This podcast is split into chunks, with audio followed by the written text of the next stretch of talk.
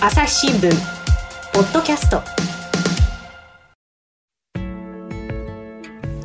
朝日新聞の神田大輔です。えー、引き続きましてですね株式会社オトナル代表取締役の八木大輔さんと朝日新聞総合プロデュース本部の中島真也さんお二人と一緒に音声メディアについてお話をしていきます。お二人よろしくお願いします。よろしくお願いします。えで今回はですねあのポッドキャストを聞いてくださっている方あのユーザーさん、えー、あるいはまあそのどういうふうな聞かれ方をしているのかっていう話をですねちょっと聞いていこうと思うんですがえっ、ー、とあのオトナルさんでですね、はい、そのまあ、調査をされたっていうことでしたよね。そうですね、うん、でその調査の結果はですね、まあ、あの簡単にあの紹介したいんですけれども、まず年齢層はやっぱりその、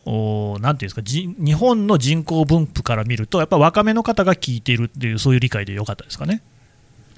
そうですね。プラットフォームの影響とかもあると思います、プラットフォームの影響っていうと、Spotify で聞いてる人は、多分結構若く出たりとか、まあね、やっぱり音楽とかそういうものにね、あのアンテナの高い人が多いそうな感じですよね。そうですね、うん、多分これ、Spotify とか除外して、全部 Apple Podcast とかでヒアリングしたら、うん、もうちょっと高く出たんじゃないかとか。Apple Podcast の方が年齢層は高いんですと思われます。なるほど。昔からおそらくポッドキャスト聞いてる方とかが多いと思うんで。逆に言うとそこも結構いいところというか、敷とか裾野が広がってるっていうふうになるほどね。若年層も多く出てます、ね、性別っていうことでいうと、なんか男性の方がちょっと多いんですか？そうですね、男性の方が多いですね。うん、うん、これ、なんか理由あるんですかね？そうなんかラジオユーザーとかもおそらく男性の方が多いかなっていうのと、あとコンテンツが、うん、あのまあ、女性だと割とトレンドものすごくやっていくとか、うん、そういうものがあのまだポッドキャストってあんまり多くないかなと思っていて、ニュースとか、まあ、経済系の情報だったりとかが多いので、そういうのが影響してるかなと思います、なるほど、まあ、あとはなんかやっぱりその新しいものに対して積極的な方であるとか、流行に対して詳しい方とか、そういう人なんかも多いっていう、そういうデータなんですかね。そうですね。情報収集感度は非常に高い方たちが多いっていう感じ、ね、まあそうでしょうね、まあ、正直言ってですよ、はい、私も自分でその、ね、ポッドキャストやっといてなんですけれども、まだまだその一般の方の認知っていうとね、ポッドキャストってなんだっていうところが、まあ、正直なところでしょうから、はい、おっしゃる通りだと思いますね、結構能動的なメディアなんですよね、最初に能動的ね、うん、テレビみたいにこうつけっぱなしでっていうわけラジオとかもそうですけど、つけっぱなしでってならないので、この番組を私は聞くとか、この番組をあの購読するとかっていう意思を持って聞くような聞き方になるので。そうですよね、はい、いやだからまあ一旦聞いてしまえばそれこそねダウンロードがこう自動的になされてきたりしてあの、まあ、受け身な聞き方もできるんだけれどもそこへアクセスするまでっていうのはかなり能動的にいかないといけないわけですよね。そうですね。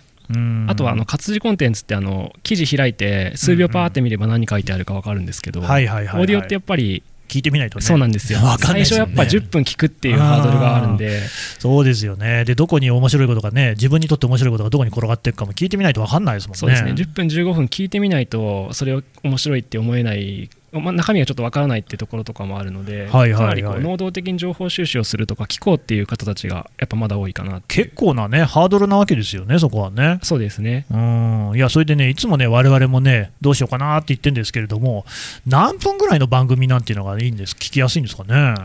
そうですね。これはなんか日本の、うん、あの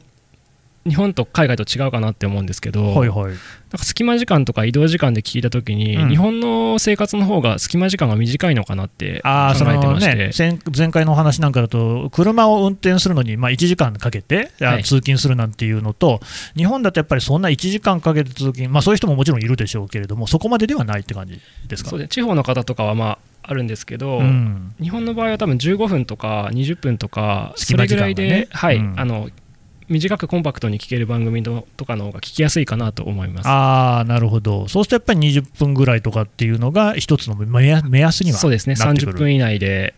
作っていくっていうのがいいかなとは思いますね、ね、あと収録も大変ですしね、収録ね。1時間毎回撮っていくって結構コンテンツ大変だったりするんで。ただ、おそらくそのラジオ番組、そのね、ラジオ局さんなんていうのは、もともとそういうね、1時間、2時間とかっていうね、番組を作ってらっしゃるから、はい、そういうところは多分そのね、時間の、あ、でもあれも少しずつ短く切って出したりしてるんですかね。ラジオの場合は、うん、あの放送を絶対埋めなきゃいけないっていう考え方があるんで、ねうん、おそらく1番組は短くした方が制作コストとか大変さが上がるんだと思います。うん、私のこう意見ですけど、まあまあまあね、2時間で1本作った方がちゃんとこう枠を埋め切れるんですけど。でも確かあの大竹誠さんのゴールデンラジオとかも、なんかコーナーで切り出したりとかしてましたよね、あれね、あそうですね。ね。文化放送さんの番組は、あれはあの、地上波は非常に長い、長い、ね、時間やってるんですけど、3番組に分けて、コーナーごとで切り出してます、ね、ポッドキャストに最適化すると、その方が聞きやすかろうということなんだろうっていうところですかね、うん、そうですね、2時間でやっぱやってる人気番組とか、あるんですけど、あの例えば海外の配信者さんがやったりとか、私、はいはい、絶対2時間の最後の方聞けたことないんですよね。なんか途中でまあ、仕事がとか、わかります次の予定が入ったりすると、うん、あとあれね、寝落ちね、なんかまあ、ね、あそうですね、長い意識てる間にね、寝ちゃうみたいなとこありますけどね、いやー、そうですか、であとね、そのね、今の、ね、話でね、もう痛切だなと思ったのが、やっぱりね、どういうふうに聞いてもらえるのか、だからそのハードルが高いってあるじゃないですか、はい、で朝日新聞の場合、ですね記事の方は、例えばですねあのそれこそ Google をはじめ検索をしたときに、何かのニュースを知りたいなって思って調べていただくと、でえー、あこのニュース、朝日新聞の記事があるなっていうことでクリックしてもらって、記事につながっていくとか、まあ、あとはもうあのご存知、ヤフーニュースがですねバーンってありますんで、あそこでですね、まあ、朝日新聞も流してます、でそこからこう、ね、入り口になって入ってきてもらうっていうのがあるんですが、はい、朝日新聞、ポッドキャストをね、いろんなこうテーマでやってるんですけれども、なんかその検索で例えばじゃあ入ってきてもらうとか、その入り口がね、今のところなんかあんまりない気がしてるんですけど、はい、この辺どうですかね？そうですね。今回の調査だと、うん、一番多かったのは、うんうん、検索エンジンからの流入で、これ、私も不思議だなって思ったんですけど、ちょっと不思議な感じしますよ。28%とかです、ね、そんなにいるんだ。いやなんか私は主戦場になるのは、やっぱ SNS でちゃんとシェアされていくとか、はいはい、あとはポッドキャストのサービス内で、レコメンドで上がっていくとかは分かりやすいかなと思いますけども、意外にその検索エンジンで知り合ったっていうのが多かったので、これはどういうふうにそうなるのかなと思ったんですけどね。うん、これはあの朝日新聞ポッドキャストを聞いたきっかけのけ、うん、あの結果なので、うん、まあ、うちだといろいろ記事出してから出るからっていうところもあるまあまあね、要するにそのうちの朝日新聞デジタルの記事上に音声を載せて、うん、でそこで聞いていただくっていうような、ね、形も取ってますが、なんか八木さん、言いかけましたね。はい、あすみません、今の調査は、すみません、事前情報、事前前提がちょっと抜けてしまったんですけど、うん、朝日新聞ポッドキャストについて、あなるほどね、はい、実はあの、今回の調査は、朝日新聞社様と、あのオトナルとの共同調査っていう形でやらせていただいて、はい、でまあ、近々あのきちんとデータも公開する予定なんですけども、えー、はい、はい。でまあね、やっぱりがっちりやっていかなきゃいけないということで、われわれもそこはね、調査もちゃんと当然すべきだと、やっぱりどういうふうに聞かれてるのか分かんなかったら、ですねそのまま作っても意味ないので、うん、やっていかなきゃと思ってるんですが、あの検索エンジンっていう話で言うとね、ポッドキャストなんかもそのあの Google で検索して出てくるなんてことってあるんですか？あそうですね、グーグルがあの2019年の8月ぐらいですかね、から、ポッドキャストの検索を実装していて、うん、実装してる。実際にあの例えばテクノロジースペース、ポッドキャストとかで検索すると、えー、検索の多分2位か3位ぐらいに、うん、あのポッドキャストの用の枠があって、ポッドキャスト番組がバーって並ぶような。はいはいはい、検索ワードによってはそこになんか動画が並んだりとかね、画像が並んだりとかしますよね、あれがポッドキャストになる。あのフォーマットで、ポッドキャストのフォーマットができました。へえ。じゃあそこから入ってくるような人っていうのも、これからどんどん増える可能性ある？ありますね。今は割と、ポッドキャストほにゃららポッドキャストとかで入れないといけないか、もしくはポッドキャスト番組名で検索すると、それ上位に出てくるってことが起こると思うんですけど、どねえ。ー、今後もっともっとその検索の最適化がされていくと、うんうん、あのこの特定キーワードだと、ポッドキャストを返すとかが増えてくるかなと思います。なるほどね、まあ、なんせあの検索の、ね、エンジンのこの改良、改善なんていうのは、本当に日進月歩っていうか、秒針っていうかね、どんどん変わってきますからね、あれね。そうですね。うん。じゃあ、その辺の対応は期待できそう。はい、検索エンジン、あなんかその Google の検索エンジンってオーディオコンテンツがどんどん進むと、うんうん、検索数って減ると思うんですよ。Google からしてみたら、だってオーディオで情報もう完結したら、画面見る必要なくなってくるんで。ね、でそこに対する結構対策をしてるなっていうのは私は感じていて私あの Google ホームとか結構ヘビーに使ってるんですけど、うんはいはい、まあ、何か知りたいなって思ったら Google ホームに聞いちゃいますほにゃららについて教えてって大体返ってくるんですけど、うんうんうん、あれとかとの親和性で、ポッドキャストを返せるようになってるとか、そういうのを結構準備してるような気がします。あそうなるといいですよね、僕らとしては嬉しい、はい、なんか例えば北海道のコロナのことを教えてって言ったときに、うちの、ね、朝日新聞、ポッドキャストであの北海道の状況を取り上げたやつがパッと出てきたりしたらね、これはもうすごいなっていう感じしますね。そうですね、そういうおすすめとかが、今、そこまで綺麗に出てくるかは、うん、まだわからないんですけど、うんうん、あのされていく可能性はありますね。なるほどね朝日新聞。ポッドキャスト。朝日新聞の。質問ドラえもん我が家の朝は質問から始まる。2012年に太陽圏を出た探査機ボイジャー1号が宇宙人に向けて載せているものは何？身の回りのことから広い世界のことまで。いろんな質問が毎朝新聞の一面に載って君のもとへやってくる。ママ知ってる？なんだろうね。さあめくって探して。答えを発見。あった。レコードか。いろんな国の挨拶が入ってるのか。毎朝のワクワクが未来を開く。朝日新聞うん。あとどうですか、例えばまあそのどういう時にポッドキャストを聞いている人が多いのかなんていうことで言うと、さっきね、さっきね、ながら聞きが多いんだよって話ありましたけれども、どんなところが多いなんていうデータって出てますか？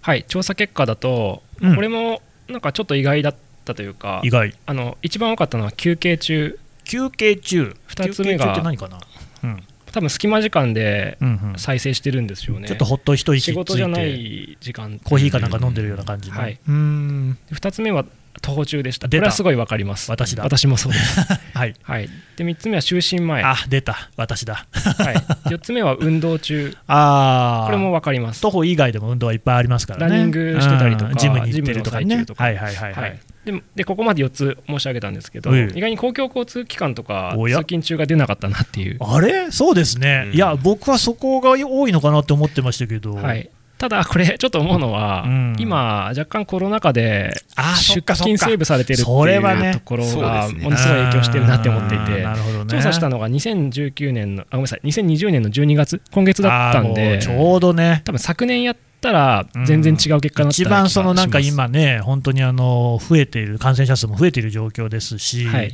なるほどね。あと、まあ、関係あるのかどうかちょっと分かんないですけれども、僕ね、あの使うとすると、この朝日新聞社っていうのはですね、築地市場駅っていうのは、の都営の大江戸線なんですけど、はい、大江戸線超うるさいんで、なかなかですね、イヤホンつけてても音が聞こえないっていう、換気で窓開けてますからね。なんかね、あそれもあるかもしれませんよね。ねだから今ちょっとね、地下鉄の中とか電車の中で音を聞くっていうことが、若干ハードルが上がってるところがあるかもしれないですね。うんうんそういうでも時代の背景みたいなでも例えばそうやってそのコロナに関して言えば、それで在宅の人が増えて、聞かれる数がそれこそラジコがなんかね、200万も増えたなんて話もありましたし、はい、まあ、両方の効果あるんでしょうね。そうですね。ちなみに休憩中が1位だったのは、はいはい、あのなんか海外の別の調査でも、うん、聞いてる時間で一番多いのはリラックスしてる時だっていう、海外でだとリラックスっていう項目になってたんですけど、なんでそこというと合ってるなっていう。リラックスって例えばどういうことなんですかね。多分あの可処分時間ってことだと思いますね。家にいてなんかゆったりしてる時間みたいなのとか休日なのかなとか。ああなるほどね、はい。うんうん、なんか休日とかでぼんやりしてる時間とかありますもんね。はい。そういう時に再生しながらなんかうんうんうん、あるいはもう例えばスマートスピーカーからもし流れてるとすればそれは別にこちらが、ね、意図してっていうよりはなんとなくのきっかけでっていうようなこともあるでしょうからね。そうですね。うんなるほどね、まあ、なんとなくで聞かれる回数が増えていくとこちらにとってはねありがたいですけどね。はい結局、テレビにしろ、ラジオにしろ、自分でスイッチをつけるっていうところから始まっていくわけじゃないですか、はい、でそのチャンネルを選ぶっていうのも結構能動的ではありますよね、そこ行くまではね。そうですね。うん。なるほどね、なんかね、最近聞いた話なんですけれども、そのやっぱりテレビっていうのが、あのネットフリックスとかね、ああいう、はい、え動画配信のサービス、まあ、YouTube もそうですけれども、がこうどんどんで出てくることによって、特にその若い人なんかでは、テレビ見る人がどんどん減ってるよっていう話、はい、一方で、やっぱネットフリックスとか、ちゃんと見てないといけないんで、もうむしろ流しっぱなしにできるテレビの方が気楽でいいよっていうような人もいるみたいな話もね、聞くわけなんですけど、だからなんかその音声に関して言うと、どっちかっていうと、やっぱながら聞きというかね、はい、その気楽に聞けるっていうところに良さがあるのかなっていう感じもしたんですが、どうでしょう？そうですね。何かしながらでいいってすごいですよね。うん。ね、なんか動画ってやっぱり視覚も聴覚もこう集中しなくてはいけないって結構負担だったりするのかなと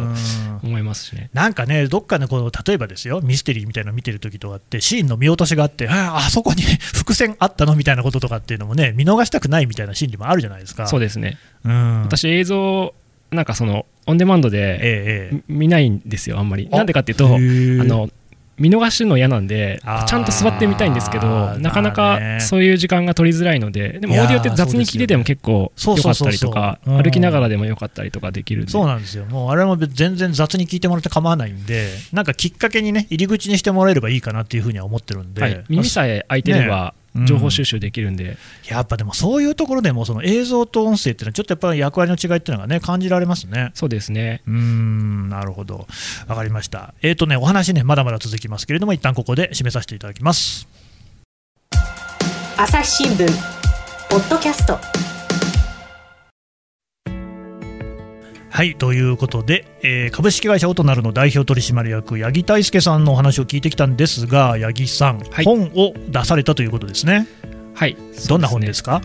？12月18日に音声配信をテーマにした書籍を出させていただきました、うん、書籍のタイトルは？はい。一番優しい音声配信ビジネスの教本です、うんうんうん。これは何ですか、まあ、読んで字のごとくって感じもしますけれども、はい、優しく音声配信ビジネスについて書いてるっていうことですか？そうですね。音声配信をどうやって進めていくかっていうテーマと、あとどうやってそれをビジネス活用する可能性があるのかっていうところについて書かせていただいてます。八木さん、どうして1年前に書いてくれなかったですかね？そうですね。いやでも本当にこの1年のこう市場の加速具合がすごかったっていうのがやっぱりありますね。でも中島さん、これがね我々あったらもうちょっと楽に仕事を立ち上げられたかもしれないですね。いやバイブルですね ありがとうございます。えと一番優しい音声配信ビジネスの教本、えーと、インプレスからね出版されているということなんで、はい、この書籍で、あの書店で、